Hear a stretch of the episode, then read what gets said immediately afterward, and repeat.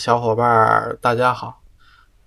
今天呢是九幺八，一会儿呢啊还有个一个多小时，十点的时候将拉响防空警报。本来想就是在今天呢，然后给大家呃分享一下，就是我所了解的啊，就是我知识范围内的九幺八事变啊。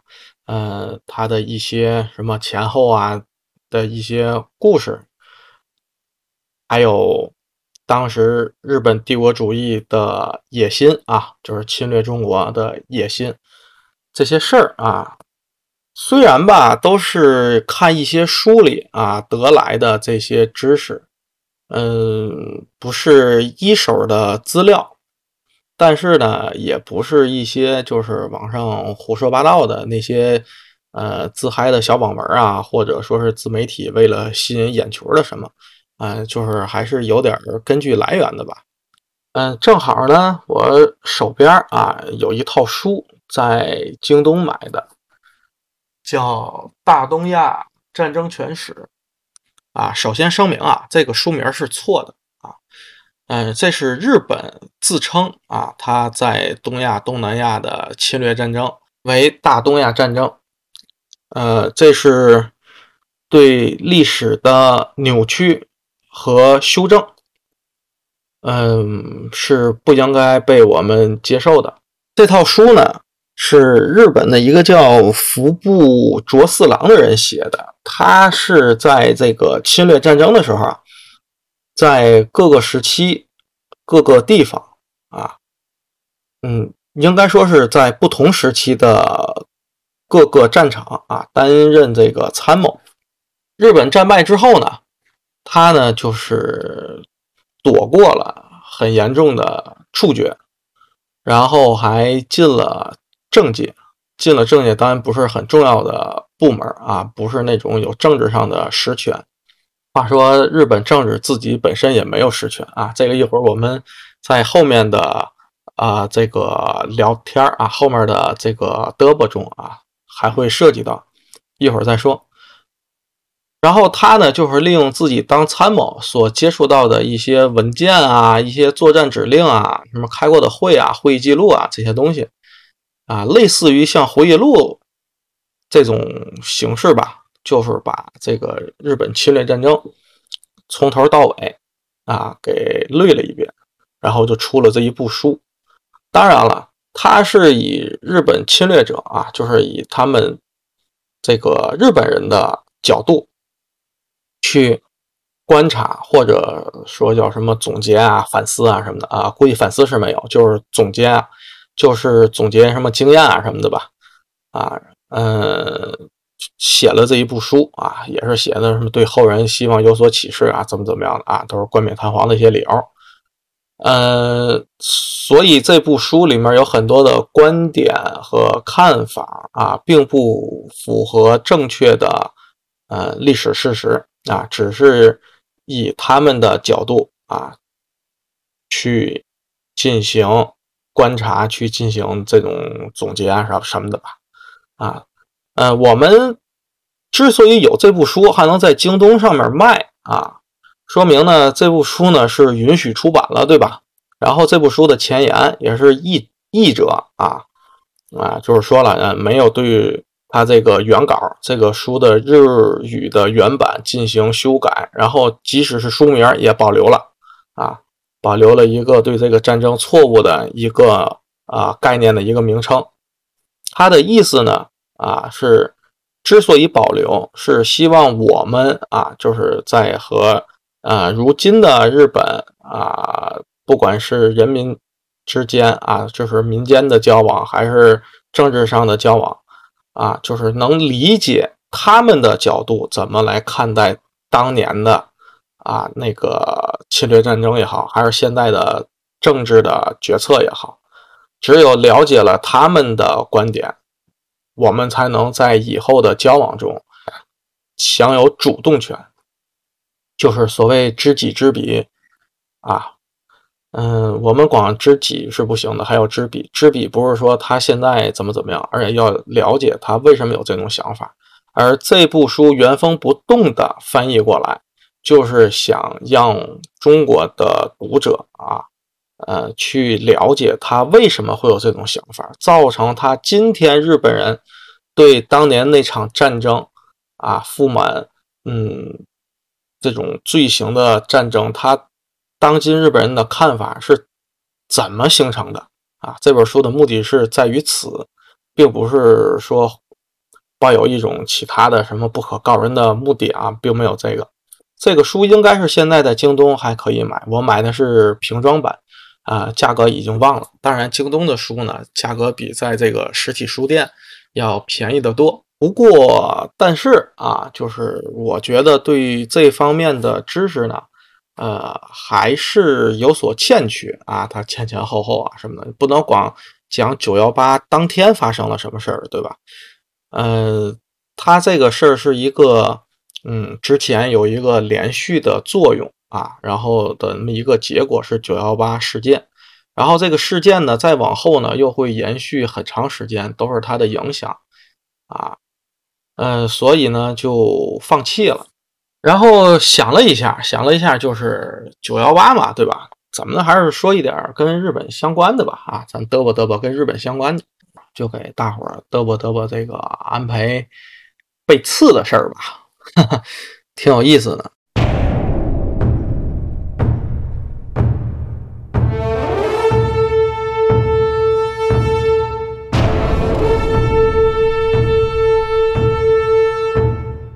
大概算下来，他是八号，八号，七月八号，七月八号被刺，八月八号。九月八号，六十天，七十天啊，也七十天了，嗯，七十天了，嗯，时间也不短了，呃，好像前一阵还说要发丧什么的啊，也差不多了，放在普通人三五天的就发丧了，人家这个国家领导人对吧，就得多在那儿停会儿。多在那儿停一会儿呢，就是有高科技，对吧？有各种手段啊，人也烂不了。嗯，让大伙儿是吧？去想看看，去看看，是吧？想再多骂骂，就是再多骂骂呗。啊，这个还是刚才的那句话啊，不同人不同角度，他的看法是不一样的，对吧？那大多去想纪念一下，可能是日本民众，对吧？想多啐两口唾沫的。可能是我们中国人是吧？嗯，这事儿咱不谈啊，咱不谈，咱就先说说这个事件吧。呃，安倍晋三他呢，在遇刺的时候，他不是在自己发表演讲去竞选总那那个竞选总统竞选首相啊。当时遇刺之后，就是跟同事在聊天的时候，啊，他们都说他自己在竞选首相发表这个这个演讲，在拉票啊，然后就说好像啊，您这么大岁数了，还竞选首相干嘛呀？对不对？你要不竞选首相，不也死不了了吗？啊，我不知道咱的听众啊，咱这个无论是 关注的咱四十来个啊，四十个左右的小伙伴也好，还是。啊，能意外听到咱这个嘚啵嘚啵的，没有订阅、没有关注的人，我不知道有多少人有这个认识的误区。当天啊，安倍那个在演讲啊，他不是为了自己竞选首相在演讲，他是为了帮别人再拉票啊。所以这一点咱要先说明一下。当时跟同事呢，还跟他们说了半天这个事儿，我说他他从首相退下来了，知道吗？这个。加中美中间，我操，太累了，左右不是人，然后 头发咵都白了，对不对？成天提心吊胆，那么大岁数了，我说他他退下来了，他不想干这活但是他这回演讲，他不是说想复出，他是为了一个人去拉那个票去。然后他拉这个票啊，也是一个意外啊，就是他被那个枪杀是意外啊，被刺是意外。然后他这个去那个那那那那个奈良，呃，做这个演讲啊，也是一个意外。什么意外呢？他是临时更改的行程。他本来啊，他是不去那个奈良的，他是去长野的。啊，去长野呢，是替一个叫那个什么三四六的人啊，就是也是他们自民党的一一个人啊，叫什么三四六，呃，去演讲去拉票啊。这个人呢要竞选首相，可是没想到呢，呃，这个叫三四六这个人啊，啊，那个在几天前。被网爆出来了，说他这个年轻的时候啊什么的，啊，不是他年轻的时候，就是嗯，也算年年轻时候吧，反正不是就是那个最近啊，和一个二十多岁的一个年轻女子啊发生这个婚外情，然后那女的呢还怀孕了，怀孕了之后还堕胎啊，堕胎签字呢就是这个三四六这个人啊，这个三四六不是代号啊，是那个人他他。确实叫三四六，哎，前两个字姓什么？我给忘了。啊，刚那个查了一下哈，叫嵩山三四六，这名儿就是起的比较随意，可能没有嘛文化，跟我们那个明明朝开国皇帝是吧？在年轻时候叫猪八八，啊，没有嘛文化。啊，就这个嵩山三四六啊，他把丑闻给爆出来了，然后他自己。还用了另外一个名儿啊，就是签了一个假名儿在堕胎签字上啊签的字，然后这事儿不给爆出来了吗？爆出来之后，就是在像日本这种，你这个公众形象受影响了，然后怎么样也好了，他就没办法继续参选首相了。所以呢，这个安倍呢。啊，本来是去长野为这个三四六要站台啊，要拉拉选票什么的。那你都这样了，我也没办法帮你拉了，对吧？然后他呢就不去长野了，去了哪儿呢？去的奈良。啊，他这个行程啊，在之前一改，在网上呢啊，就是有公布啊，有一个像公告来的，像公告，像公告呢，就是说要去奈良、京都，跟那个埼玉。日本这些地儿啊，反正怎么说呢，他们都叫县。其实我认为他们就是相当于咱的省啊，只不过它的日本这屁大点地儿吧，这好像就四十多个县吧，这个跟咱的省的面积它没法比啊。嗯，他去奈良这个事儿被一个人给知道了，这人是谁呢？就是山上彻也，也就是刺杀他这个人啊。先。简要一下介绍一下这个山上彻野。山上彻野呢，就是四十一岁啊，曾经呢那个当过兵，在广岛，就是被扔原子弹的地儿。当兵之后啊，他这个学过，就是关于这个枪的这个枪械的一些知识，包括什么啊，什么拆装啊、维护啊，还有使用。就是受过这个方面的训练，呃，好像是说他这个每年还得参加一次这个实弹的训练，啊，这个每年参加训练这个我不是太确定啊，有有的提到了，有的没提啊。然后关于这个人呢，他身边大部分包括他的同学啊、同事呢，都说这个人呢，就是啊，个性比较温和。没有那种，就是平时爱欺负人啊，就特别啊蛮横啊，什么这种性格倾向啊，嗯，他没有啊，挺老实那么一个人，也不爱说话，对吧？工作呢也是日本的比较算底层的那种工作，就是没有固定的，各处打短工什么的，嗯，也都是挺辛苦的啊。但是在今年四月啊，他同事呢就反映说的，他经常请病假，然后五月份呢他就辞职了啊。这距离刺杀呢还有两个月。嗯，在他被逮之后呢，警察就去他这个租房的地儿了啊。他租房地儿离刺杀地儿不是太远，大概三公里。呃，租房地儿一进去呢啊，屋子里还有另外的两个武器。啊，他当时刺杀的呢是一个叫双连，呃，双双管枪啊。然后屋子里呢还有一个五个桶、六个桶跟九个桶的，呃，哥们儿反正动手能力也比较强啊。然后据说呢，他呢是用 3D 打印机啊给打印出来的，一些那个零件啊什么的，是在网上买的。呃，日本那个 3D 什么一个协会啊，就是有个那个头头吧，还出来说了啊，这个呃 3D 打印机啊，就是做这枪啊，就是没有太大困难，可能是具有这个大学本科这左左右的吧，这个知识啊，什么技术啊就可以做。大概那意思就是，不是我 3D 技术的这个锅啊，对吧？啊，稍微有一点动手能力跟知识的都可以做啊。嗯，这哥们儿呢，怎么说呢？啊，让我想起了就是，你看啊，性格啊偏内向，不爱说话，老实人，然后自己在这个租的这个小屋子里啊，据说是十平方米，嗯。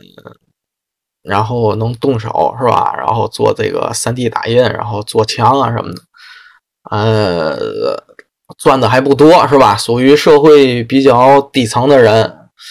哎，我感觉是不是有点像宅男是吧？这对宅男没有另外的那种啊消极的那种负面的那种评价啊，就是感觉啊，他是不是有这种性格？然后七月份，就是在他辞职两个月后，他呢就对安倍啊，日本的这个前首相进行刺杀，并且成功。嗯，当天的情况呢，大概是一个什么过程呢？就是这个安倍啊，啊，从这个东京咋坐飞机飞到大阪，然后又坐汽车，十一嗯十一点多吧，十一点多到了奈良。到了奈良，就是他这个演讲地儿呢，是在一个十字路口。这个十字路口，我们从那个网上流传特别广泛的，就是这个刺杀现场那个是动图也好，还是视频也好吧，都能看见。它后面是一个大商场，对吧？啊，它是一个购物中心。然后我们没有看到的，就是它的算哪一侧吧？啊，是一个车站。他所在的地儿，你想又有车站，又有购物中心，是一个人流量特别大的一个地儿啊，特别的密集。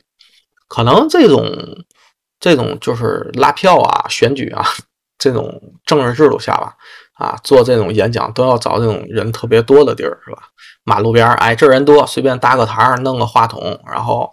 是大喇叭的，然后呱呱呱呱呱呱这一顿啊！我支持谁，他怎么怎么牛逼，他哪哪哪做的好啊！希望大伙儿一块儿都支持他啊！就这种，你要人要少，你那你说半天，那听见人太少，对不对？那有嘛用呢，对吧？啊，然后所以这个地儿呢，就是车水马龙，对吧？然后人呢比较杂乱，嗯，也是因为这种环境，对吧？给这个小伙子啊，给这个。啊，宅男，然后一个可乘之机。安倍呢，就是到了地儿啊，然后就是怎么说呢，很流程式的跟大伙儿那种啊挥下手啊，对不对？然后鞠个躬，然后打打招呼什么的。然后马路边的人也各种什么啊，拍个瓜啊，鼓个掌啊，什么啊玩叫的啊，对不对？看见这种是偶像也好，是什么也好的吧，啊，对吧？然后比较兴奋嘛，这个时候啊，我们这个山上彻爷啊，这个宅男就在人群中跟着一块儿拍手叫好，对吧？当然他不能表现的太沉默啊，也不能表现的太兴奋啊，就符合大众的表现才是最好的隐蔽。嗯，他隐蔽呢，对吧？当然要提前进行隐蔽啊，说呢是他。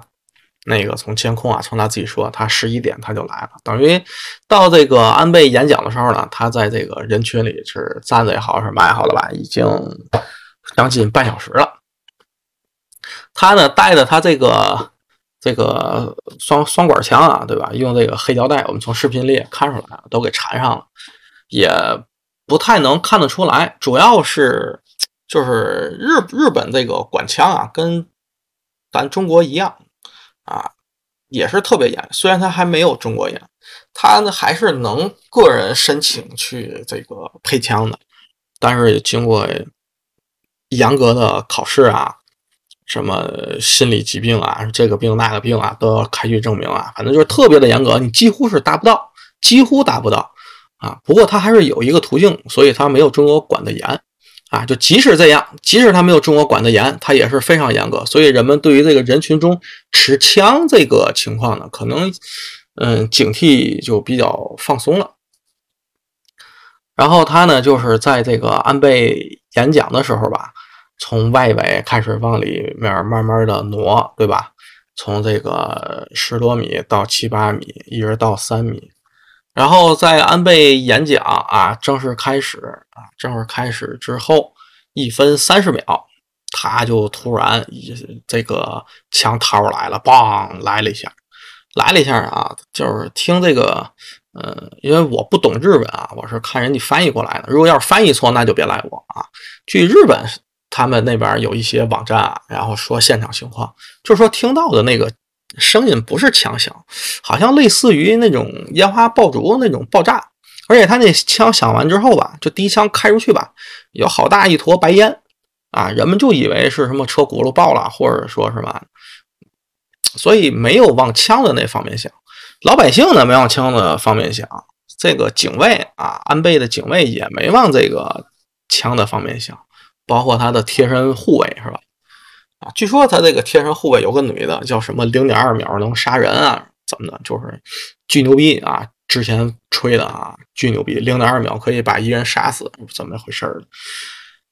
然后这第一响之后呢，啊，他没有打中安倍，安倍呢就是以这个。政治家最牛逼的这种啊，处乱不惊的这种风范是吧？也没有这个躲啊，或者什么趴下是吧？还回头看了一下，看看怎么回事啊啊！这个这个宅男啊，他拿着枪是从后背接近的安倍晋三啊，这也是吧？你刺客哪有从正面走过去？我操，那不太憨了是吧？然后这个安保呢，就是第一没有插枪，第二呢就是安倍的后面啊，这个呃，咱咱都说啊，不能把后背留给敌人，对吧？然后后背那么大一个空档，他也没有布置一下安保什么的，也没有。都走到这个三三米的时候，也没人拦。这个我就看过一个咱这个啊，就是在当时出完事儿吧，这个网上有一个。啊，类似于是笑话也好，还是吐槽，还是什么的吧？就是说，安倍晋三这些保镖啊，还不如小区门口的保安了。保安去，你陌生人走到三米啊，停下，对不对？停下啊，您不能进了，不能往前走，对吧？要不什么查个码啦，什么测个温，反正总之呢，就是第一声枪响之后也没人拦啊。然后有人呢看那个视频。然后倒慢放什么的，就是说在第二声枪响前相隔两秒，这两秒呢是一个真空期，也是安倍能活的最后的机会。安倍呢自己也没有趴下，对吧？那零点二秒能杀人的那个女保镖吧，也没有反应，啊，没人把安倍给趴地下，给摁在地下，也没有人替安倍挡在他的身前、胸后，是吧？呃，身前背后啊，啊。也没人替他挡这一枪，两秒，两秒其实就不短了，对吧？呃，安保的失职吧，反正不管怎么说，两秒之后啊，第二声枪响，安倍就完了，安倍就结束了啊，他这一生，不管是呃是荣还是辱啊，是成功还是失败啊，躺在地下啊，当时呢就爆出来这个心肺功能没了啊。心肺功能没了，其实可以认为这人就死了啊，就棍儿，就凉了。但安倍确认死亡是在当天的下午。你之后再来什么幺二零又直升飞机啊这些东西吧，反正没有什么意义啊，没有什么意义。呃，事后呢，就是在抓到这个山上彻也，就是他在开完第二枪。安倍中枪之后，他也没跑啊，枪一丢就等你逮。嗯，把他抓到之后呢，就审问他，审问他这个刺杀的动机是政见不满啊，还是有什么私人的仇恨啊，对吧？还是嗯什么敌对势力派来的啊？都不是啊。据他说呢，是因为他妈呀，因为那个韩国那个叫什么统一教什么的死的。然后安倍呢，跟这个啊韩国的这个宗教啊，哎，有那么点关系啊。所以呢，他呢就想把安倍呢给弄死。他说他本来是想刺杀那个宗教的教主，可是后来因为这个难度有点大啊，他就放放弃了啊，放弃了就把这个是愤怒也好啊，把这个恨也好啊，就转嫁到了跟他有关联的这个安倍的身上。所以这个安倍死吧，就是你 这是意外中的一个意外，是吧？啊。死于一个他国的宗教。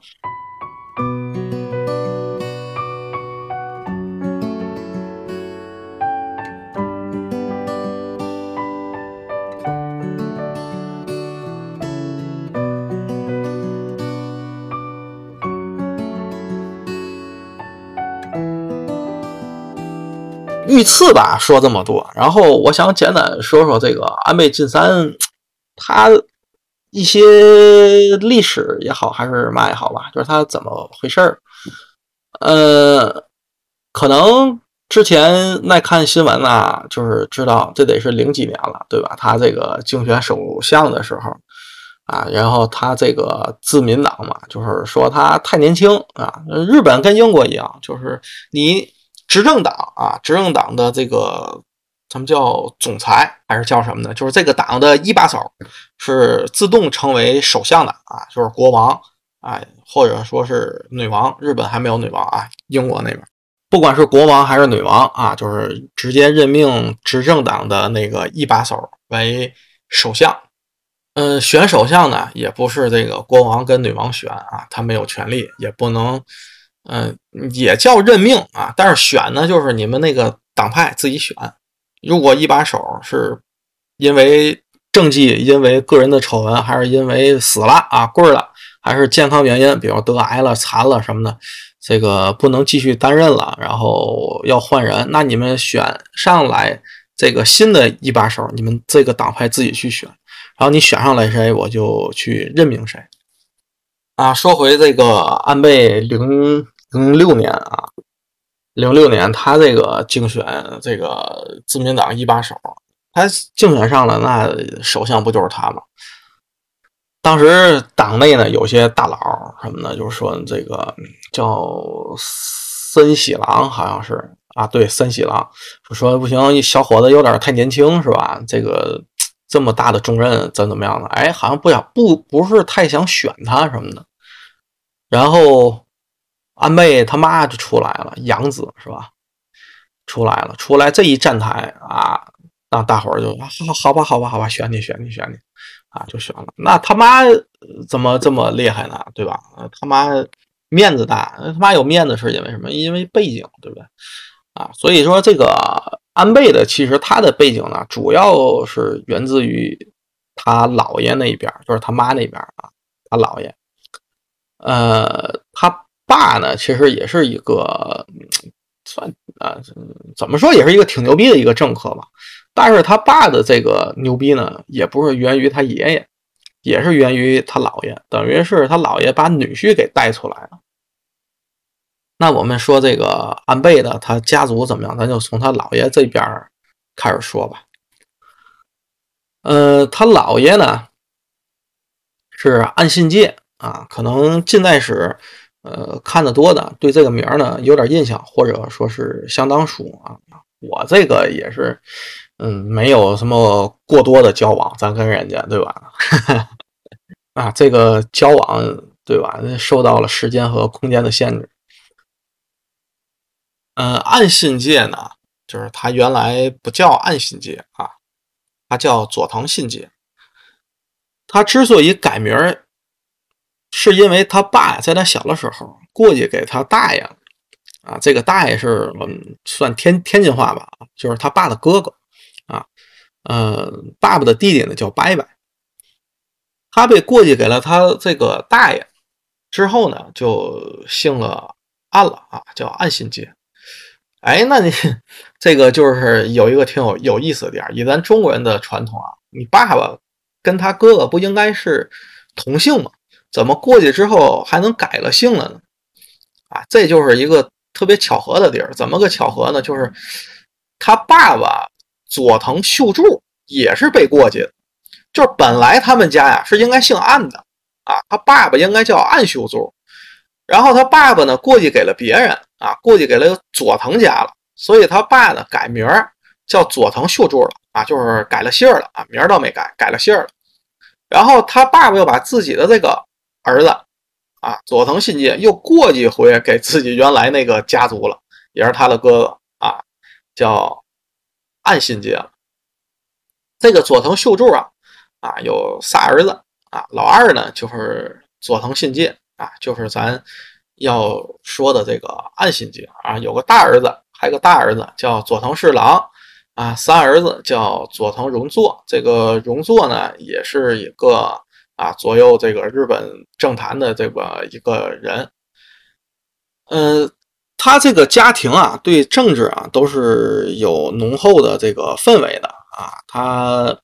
从啊，不能说从他爸了吧，从这个秀柱啊，佐藤秀柱的爷爷啊开始就跟政治有点关系，嗯，是岛根县的县令，呃，他们家主要呢是以酿酒啊为主业，然后呢，就是你肯定得有自己一个行业，然后赚好多钱，然后才能进政界，然后当个官什么的。呃，这个那边的政治一直都是这样的，你贫苦老百姓，你想竞选不太可能。然后他的这个算是曾祖父了吧？啊，做过县令，啊，他爸呢自己在这个山口县，就是秀柱在山口县呢也当过公务员，所以对这个政治呢，呃，比较的，嗯，是是说敏感啊，还是说兴趣吧？反正全都挺高的，啊，全都挺高的。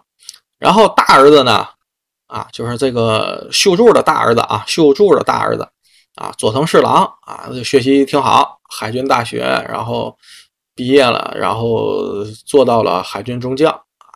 不过呢，就是体格不太好，呃，老老么早就退役了，退役了，然后这人就就没有嘛啊什么作为了。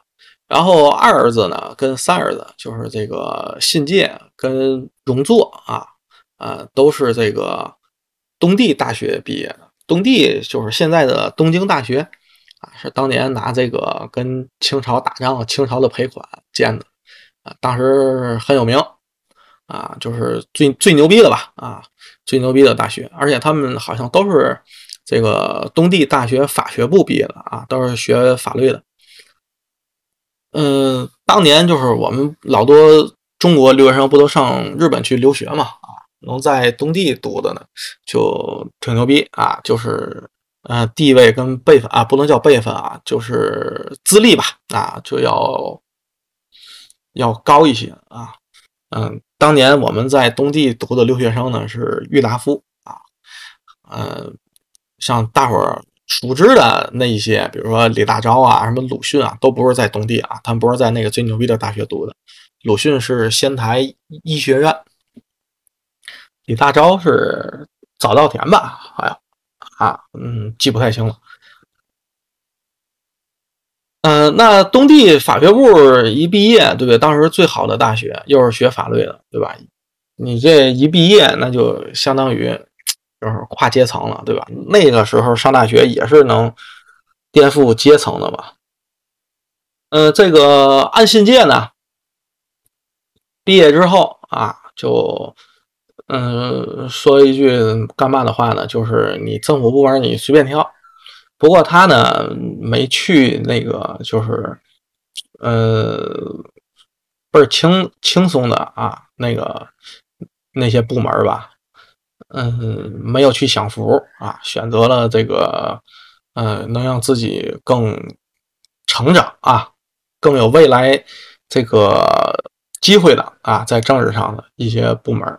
或者说是更有油水的，最后呢，他去了商公省，干了好多年，十好几年，中间还结婚，跟这个自己的一个远亲啊，叫梁子，嗯，这个梁子不是咱这儿捏脚的那个梁子啊，我不知道咱别的城市有没有啊，天津有一个连锁啊，非常大的一个足疗 连锁，叫梁子。嗯，确实里面都是很正规的服务啊，就是捏脚，没有别的啊。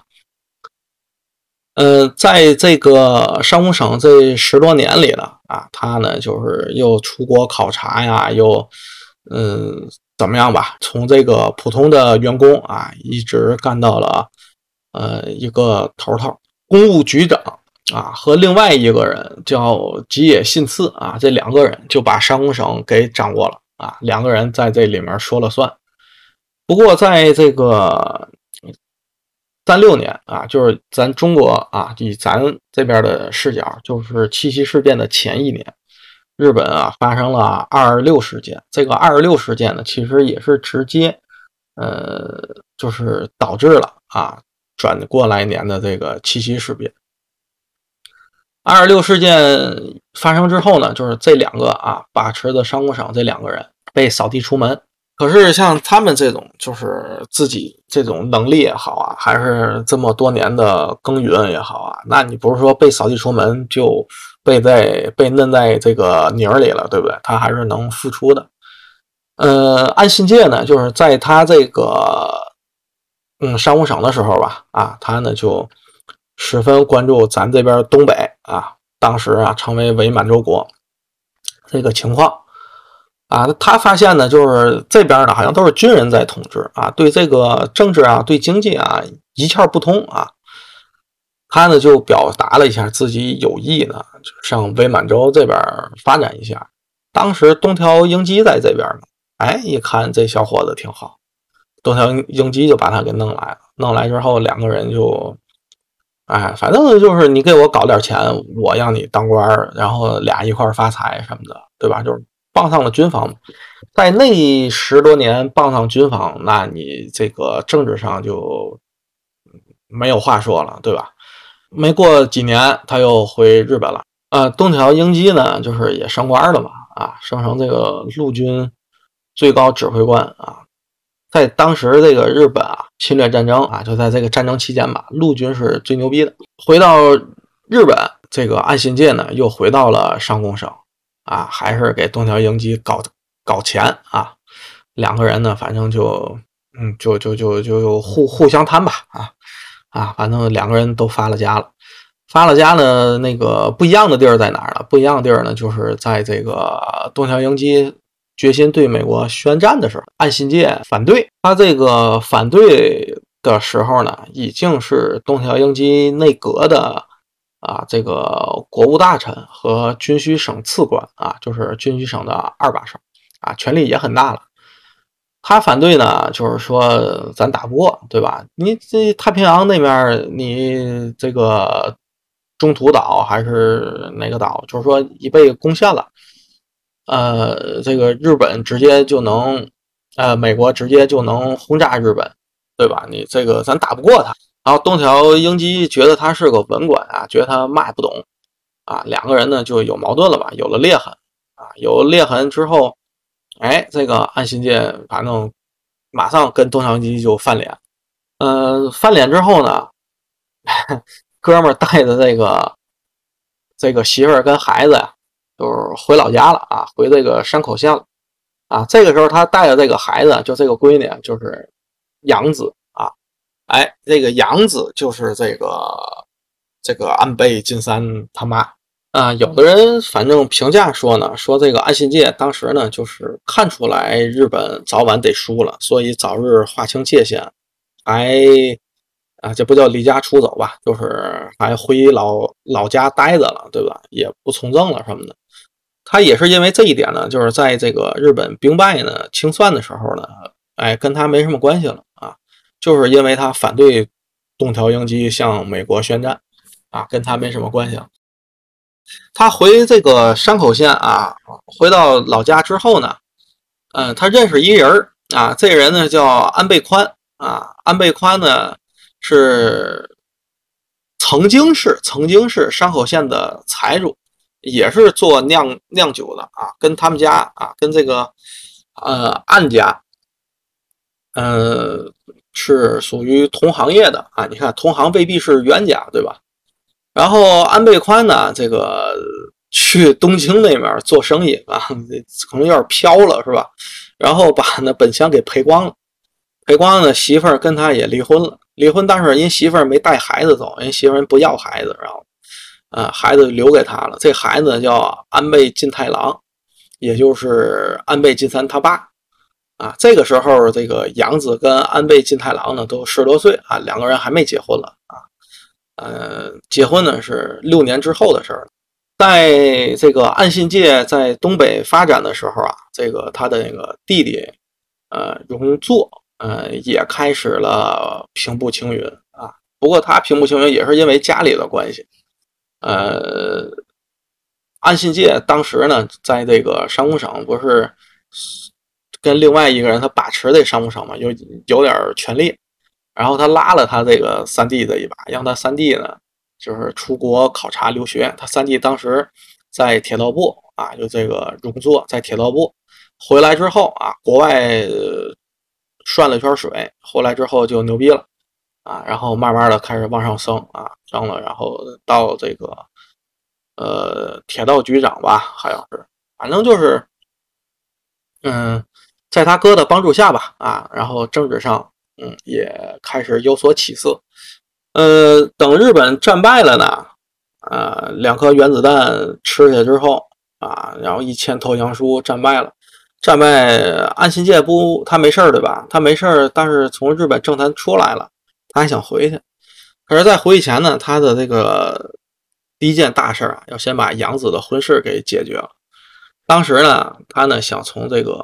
报界啊，挑选这个一个人作为自己的女婿，他当时的政治影响力还是有的啊，政治资源还是有的，所以呢，他想挑选女婿啊，就是接掌他的这些资源啊。他有个儿子是个残疾，肯定是没戏了啊。日本政界残疾是没有办法当议员什么的。然后人家呢，就是给推荐了一下啊，哎，推荐了谁了呢？推荐了就是这个安倍晋太郎，然后这个晋太郎也是东帝大学法学院毕业的，哎，校友，像这一家子都是校友。然后再一了解，这个安倍晋太郎他爸呢，就就是那个安倍宽，但是这时候安倍宽呢已经死了啊，因为得病死的。哎，你看跟他爸之前还认识是吧？然后这小伙子呢又符合自己的这个期望啊，就觉得。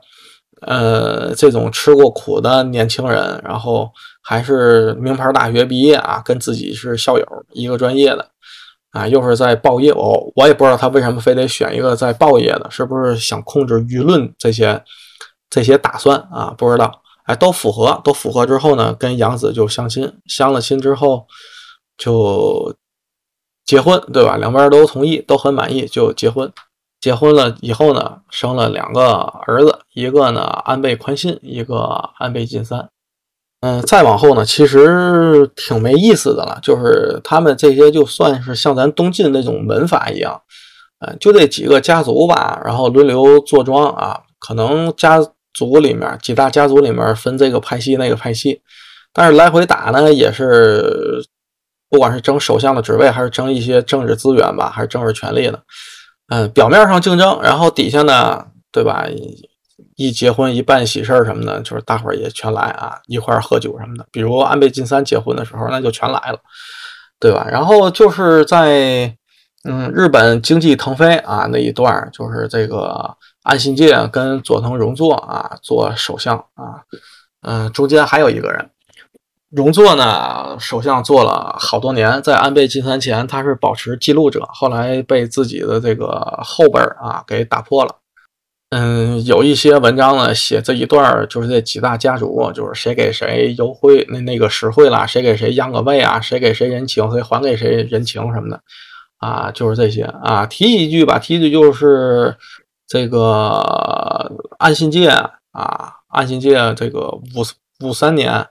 呃，就是回到政坛之后，哎，那五五年吧，这个民主自由两个党啊，就是联合了啊，联合了叫自民党了啊。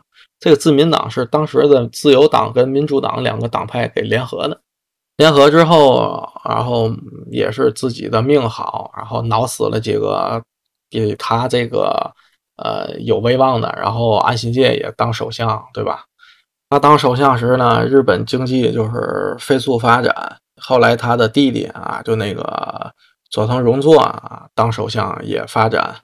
嗯，在这两个人当首相的时候啊，他们都是反反中的啊，都是反华的啊。嗯，七二年那个尼克松反华的时候，这个佐藤荣作也想访华，就是他们跟着美国走嘛。但是中国说：“操，你不行，你他妈一直支持台湾是吧？你别来。”也是因为啊，中国没让来，他跟中国没搞好关系，他也下去了啊。这玩意儿想想也是哏儿是吧？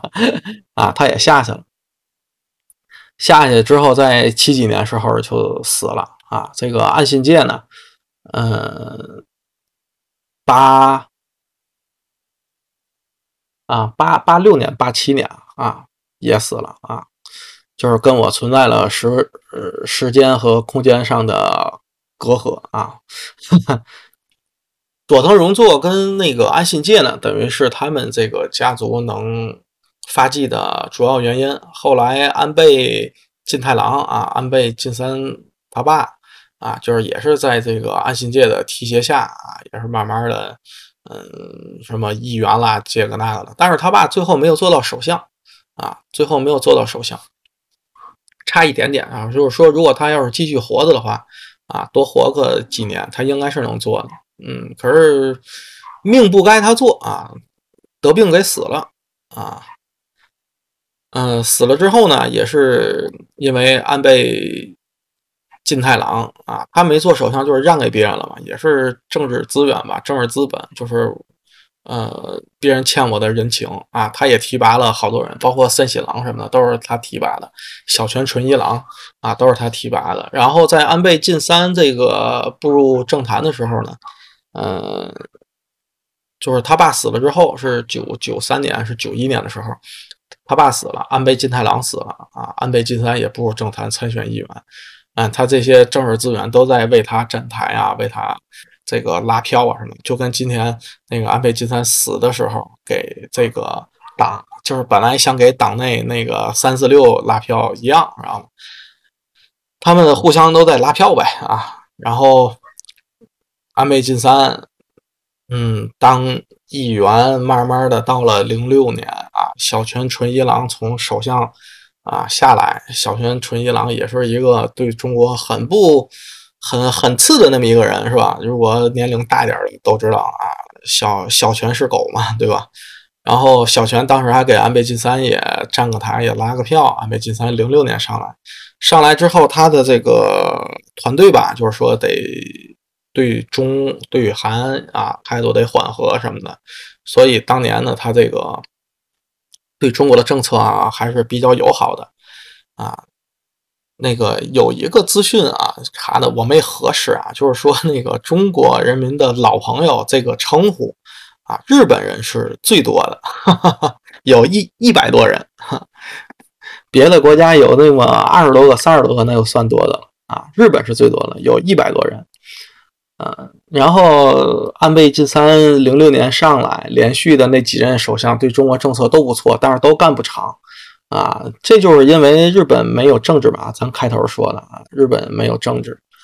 嗯，怎么说呢？你只要对中国好啊，表现的跟中国亲近了，然后美国那边就要弄死你啊。他的政治被美国给把持住了。嗯，如果查一下的话，就是。对美国好的偏向对美国好的政策啊，就是呃反反反华吧啊，如果不反，至少对中国也不是很亲的那种政策，往往能干的时间长。安倍可能也是明白这个道理啊，一二年上来之后，嗯，态度就转个弯儿啊，态度就转个弯儿。嗯，基本上安倍他们家呢就这么多事儿啊，具体的咱这个太细节，比如说哪一年啊击败了谁啊，多少选票啊。啊，然后谁跟谁之间欠了人情啊什么的，咱们不细说了啊，时间很有限。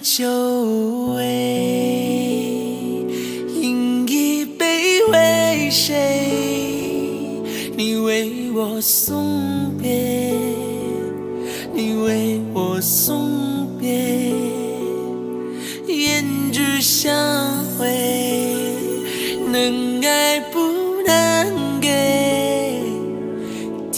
能爱不能给，天。嗯，说一下这个安倍刺杀之后这个国内的反应吧。啊，国内基本上一片拍拍手叫好，有个别的出来说这个，呃，说什么人死为大啊，人家也是一个政治家呀什么的，我们这样拍手叫好是不是有失体面啊？呃，怎么说呢？站不同的角度看吧。啊，你站在中国的角度看，那肯定啊，他在位那么多年，对中国的政策非常不友好，对吧？跟着美国走。呃，但是你非得站在这个上帝视角、全人类视角，对吧？就是所谓的那种非常公道的评价一个政治人物的话，呃，是不能否认他是一个不说伟大吧，反正至少不不是那种很一般的、很庸俗的政治人物啊。呃，你对他的要是说有什么尊敬敬意，我觉得谈不到啊。毕竟我们有家国情怀啊，有自己的立场在这儿了啊，对吧？你。要是完全跳脱你这层感情的话啊，比如说你作为一个毛里求斯的人是吧？然后 看这个日本的首相怎么样？呃，你要是说你尊敬，他还没对你好，你尊敬他干嘛呢？就是你觉得他还是一个不错、挺有能力的，或者说他有野野心的啊，能屈能伸的那么一个政客，嗯，也也还行啊，可以那么说。之前在他刚死的时候，有一个那个。呃，公众号嘛，就是一个，呃，我认为是比较偏粉红的，但是他还是比较客观的那个公众号啊，呃，就是写了这个对安倍反应啊，这个遇刺反应的这么一个文章，但是后来看不到了，呃，我呢保存个截图，把他那篇文章保存个截图，大部分他说的呢，我还是比较赞同的，他就是比如说这个安倍啊，在跟特朗普去美国，对吧？去美国，然后。特朗普 直接把安倍两口子给挤红毯下面了，对吧？然后陪着打那个高尔夫球啊，摔一个狗啃屎，对吧？摔个大马趴，然后连滚带爬什么的，对吧？跟那个普京，然后牵个狗啊，普京牵个狗，这些对于这个国家的首脑来说，甭管国家的大小，都是首脑，应该是平等对待的，对吧？啊，这些受辱什么的很不应该，但是为什么对安倍呢？就是你就瞧不起他嘛，对吧？那不，嗯，你作为一个领导人的话，其实是很屈辱的，对吧？别的领导作为一个人都是很屈辱的，但是安倍呢都忍下来了啊，而且还配笑脸什么的，嗯，就是说他这个啊，你要非得说往大了说，是不是这个人为了他日本在这种夹缝中生存啊，必须得左右逢源，哪个都不敢得罪，对不对？自己的这些羞辱呢，算什么？但凡有这种信念啊，有这种想法的领导人，其实都是一个不错的领导人啊。我这是说，是从对于他本身那个国家的那个人民群众的角度来看啊。但是安倍这个呢，就是他虽然有这个想法啊，但他选择的道路是不对的啊。你那个没有小我，没有自我啊，放弃了个人生活。个人的荣辱，那是要站在这个国家的层面上看，对吧？你小我是不重要了，国家的荣辱是不能被践踏的，对吧？还包括这个国家的尊严。也从另一个方面说，我们国家即使在最积贫积弱的时候啊，我们也有这个骨气，也有这个底气啊。但是你看看日本的今天就不行，它即使经济再强大，对吧？就是那个容作。啊，之后下来之后，日本经济那么牛逼，啊，一纸广场协议，日日本就完，就是因为你日本有美国的驻军，军事被捏，对吧？军事呃侏儒，然后政治上有那个叫特搜科叫什么呢？啊，政治矮子，对吧？然后你经济是强人，但是没有用，没有用，人家一纸广场协议，你签也得签，你不签也得签，然后你经济马上就完啊。呃，失去了十年、二十年、三十年，可能还得接着失去什么的，啊，那就不好说，对吧？嗯，从这个安倍晋三他的政治表现来看啊，还是什么呢？就是他是一个至少是一个合格的政治人物啊，加不加的可能谈不上，他的骨气、他的底气，你不能说他没有，他可能是，嗯。他的悲催吧，就生在了日本啊，这个国家导致他不可能有，也导致了这个国家是不可能有骨气、不可能有尊严的。嗯，可能说这话一些日粉可能不是很喜欢听，但事实就是这样。说回到对于他的反应吧，啊，作为一个中国人啊，是啊叫好也好啊，是庆祝也好啊，嗨，就是自嗨一下吧，也没必要上纲上线上纲到什么，毕竟一个政治人物死了，然后怎么样，没有大国风范了，大可不必啊，用不着啊啊，其实有好多这个呃什么高兴啊，什么慢慢都是起哄加秧子的，他他是真的高兴吗？一种情绪的一种宣泄吧，啊。你要是说站在人类的这个上帝视角上看啊，或者说站在日本的民众上看啊，也就是算一个合格的政治人物吧，啊，也就这么多啊。不过像这种人物呢，虽然他的能力很有限啊，然后又碍于日本的这么一个地位，但是他的这个他有这个初心啊，自己的荣辱都放在边上了。对吧？然后也不管了，还是一心为国家怎么有利怎么来啊？可能就是由于能力、由于脑子的原因，选择了那么一个错误的道路啊，或者说是不太好的啊，不太正确的，不是最优的道路，那是他个人能力的事儿。但只要他有这份心，值得我们对于他这种人警惕一下的啊。嗯，一个国家有了这种人，如果他再有了能力啊，这个国家会变得强强大的啊。如果一个邪恶的国家会变得，嗯，怪物啊，会变成怪物啊，所以要警惕这种人物，而不是一味的啊拿人家那种受屈辱、受侮辱的那些画面啊、那些时刻，在开这个人的玩笑啊，要看到他背后的一些东西。嗯，这期呢时间有点长，我想说的就这么多了啊。嗯，有对的，有不对的啊，有大伙儿可能乐意听不乐意听的啊，说到您可能不是。太高兴的地方了啊！您就忍一下吧，哈哈哈哈啊，还是那一句话啊，跟华为、苹果那个我的观点一样，每个人有每个人的观点，每个人有每个人的想法啊，不是非得符合你的才是对的啊，不是不符合你的就是错的，嗯，多包容一些吧啊，多包容一些啊，还是多想一想明天的饭钱在在哪儿吧，对吧？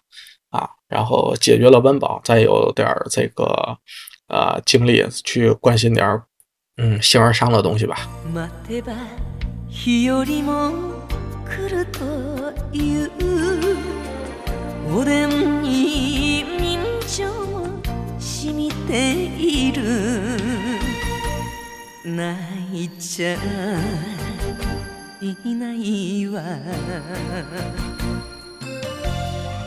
泣いちゃいないわ。あん